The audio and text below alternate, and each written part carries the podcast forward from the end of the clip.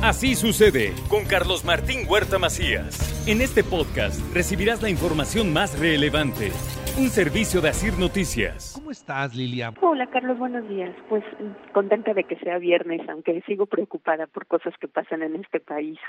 Ah, sí. Hay muchas cosas que nos, nos deben preocupar y muchas otras que nos deben ocupar. Pero ¿qué de tanto que pasa en el país quieres mencionar? Mira, Carlos, hoy quiero comentar algo que ha estado pasando y que nos preocupa particularmente a quienes trabajamos en universidades o en el sector académico, que es lo que ocurre en el CIDE, el Centro de Investigación y Docencia Económicas, eh, en donde quisiera explicarle un poco al auditorio, platicar contigo sobre las implicaciones que tiene. Eh, ¿Qué pasó en el CIDE, este centro de investigación, este centro de formación de jóvenes profesionales en temas de ciencias sociales? Pues eh, la directora de CONACYT, María Elena Álvarez, eh, que bueno, por cierto, su actuación ha tenido pues muchísimas críticas por, lo, por muchas razones, pero quiero hoy concentrarme en lo que ocurrió en el CIDE, pues designó a José Antonio Romero Teleache como director eh, general de este centro, pues con una serie de violaciones muy claras y muy graves, Carlos, al estatuto y a las normativas de la propia institución, ignorando la participación de sus académicos y trabajadores y también a las peticiones que los estudiantes eh, pues sobre este proceso de designación. Eh, a partir de esto, de la serie de protestas que han ocurrido, pues un grupo de estudiantes regresados han iniciado una protesta que ya se ha prolongado por varios días en las instalaciones, están en las instalaciones, eh, pues se mantienen ahí y ahí se quedarán, eso han dicho, hasta que sean atendidos por eh, CONACIT y puedan resolver esta problemática, Carlos.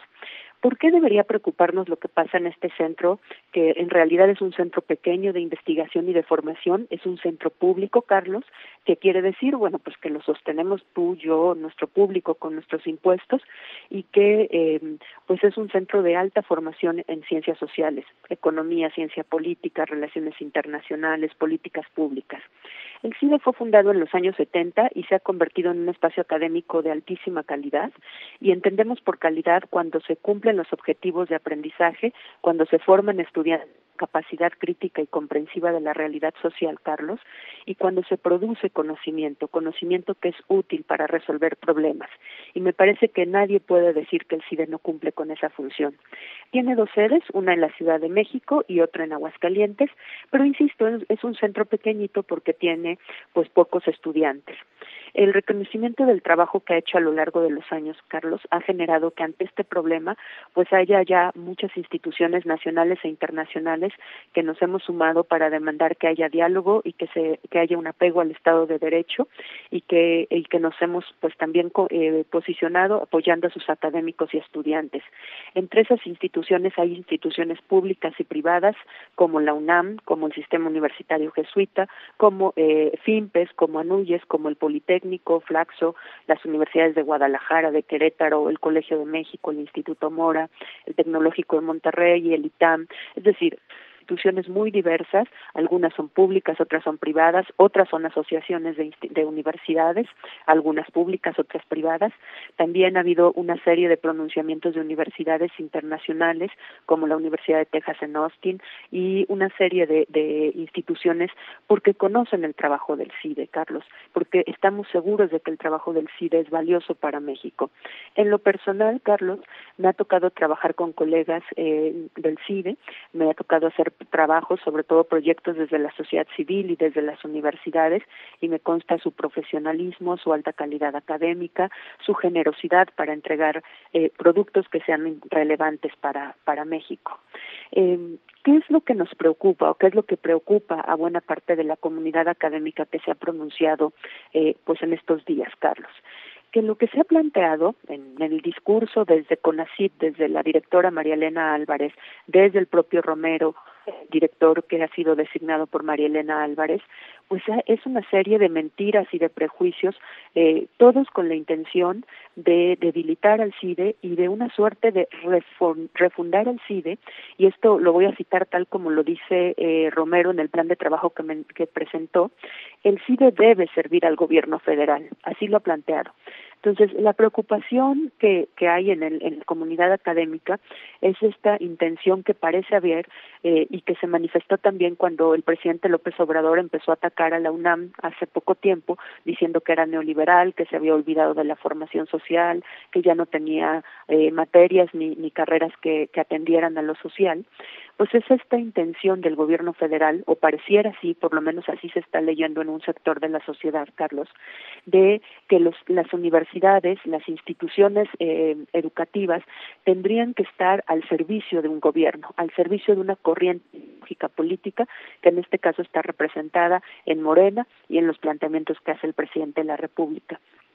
Por supuesto, Carlos, que esto pues no es así. Las universidades, sin importar si son públicas o privadas, deben ser centros plurales en donde se forme a jóvenes, mujeres, hombres que tengan capacidades para poder eh, pues incorporarse, por supuesto, al mercado laboral, pero también para generar conocimiento que nos sirva para resolver los problemas gravísimos que tenemos en este país.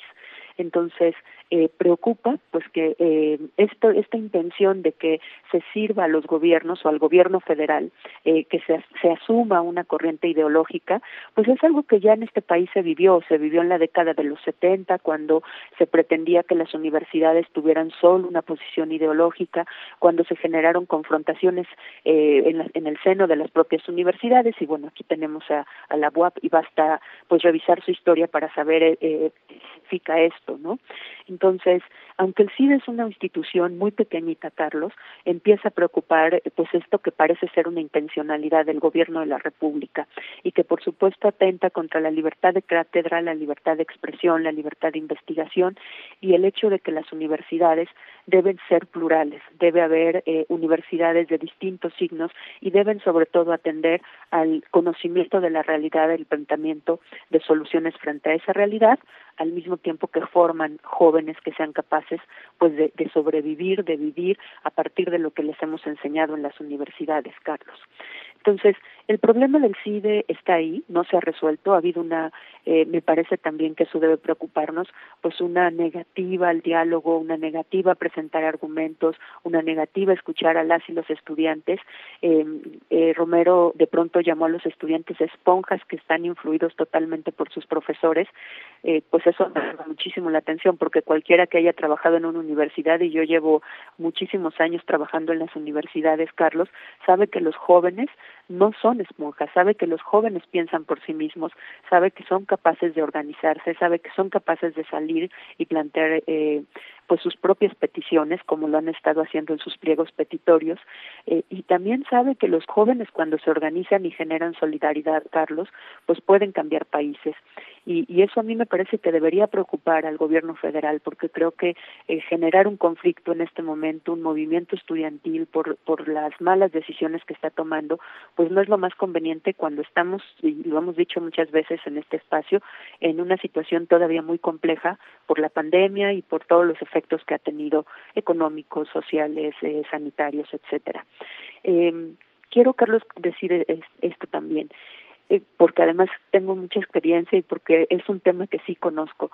Lograr instituciones de alta calidad académica que realmente cumplan los objetivos de formar personas críticas, personas capaces de enfrentarse al mundo, Carlos, implica años, años de trabajo, años de inversión, cuantiosos recursos. Destruir instituciones se hace en un dos por tres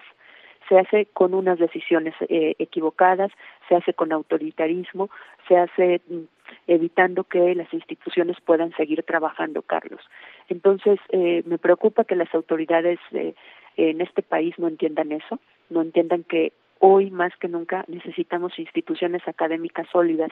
y que poner en riesgo a las instituciones, Carlos, eh, instituciones que están reconocidas a nivel nacional e internacional, en una situación en donde la educación ha sido profundamente afectada por la pandemia, en donde todavía no tenemos un diagnóstico nacional de qué ha pasado con niños, niñas, jóvenes, eh, cuáles son los efectos reales que ha tenido la pandemia en los procesos de aprendizaje, pues me parece que es gravísimo. Es gravísimo lo que está ocurriendo, no solo en el CIDE, también en otras instituciones en donde se está afectando, pues sobre todo a las comunidades, sobre todo a las jóvenes, jóvenes que, eh, que están ahí, que están estudiando. Entonces, Carlos, creo que tenemos que reflexionar tenemos pocas instituciones eh, pues que sean reconocidas tenemos un gran rezago en términos universitarios. Somos un país en donde alrededor del 17% de la población llega a concluir estudios universitarios y, y no podemos destruir instituciones que han sido consolidadas con mucho esfuerzo. Carlos. El CIDE, además, y hay un, un artículo interesante de Roberto Vélez, eh, director del CEI, es un, eso ha sido un mecanismo de movilidad social, a pesar de que es muy chiquito y de que son muy poquitos los estudiantes que, que están ahí, pues evidentemente los estudiantes que están ahí,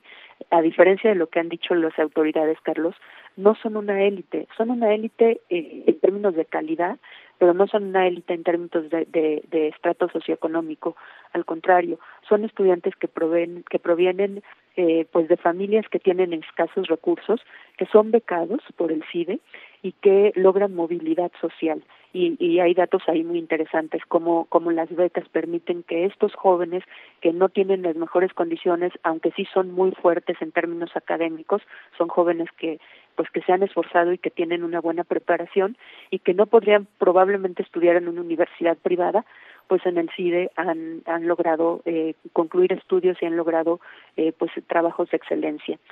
Eh, hoy, bueno, en estos días las redes sociales se han llenado de historias de estos jóvenes que cuentan sus propias vivencias, que cuentan cómo les cambió la vida el CIDE, cómo les ha permitido mejorar en términos socioeconómicos, cómo les ha permitido tener una carrera exitosa, no en términos individuales, sino en términos sociales.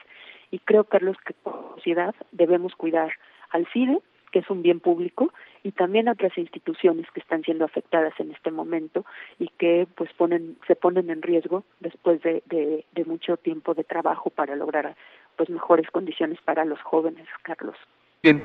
pues Lilia Vélez, agradecido como siempre con tu comentario. Sí, lo del CIDE tiene parados de manos a muchos eh, por todo lo que implica para ellos y para el resto, como tú bien como tú bien lo señalas. Muchas gracias, Lilia. Gracias a ti, Carlos. Buen fin de semana. Que estés bien. Hasta luego. Así sucede con Carlos Martín Huerta Macías. La información más relevante, ahora en podcast. Sigue disfrutando de iHeartRadio.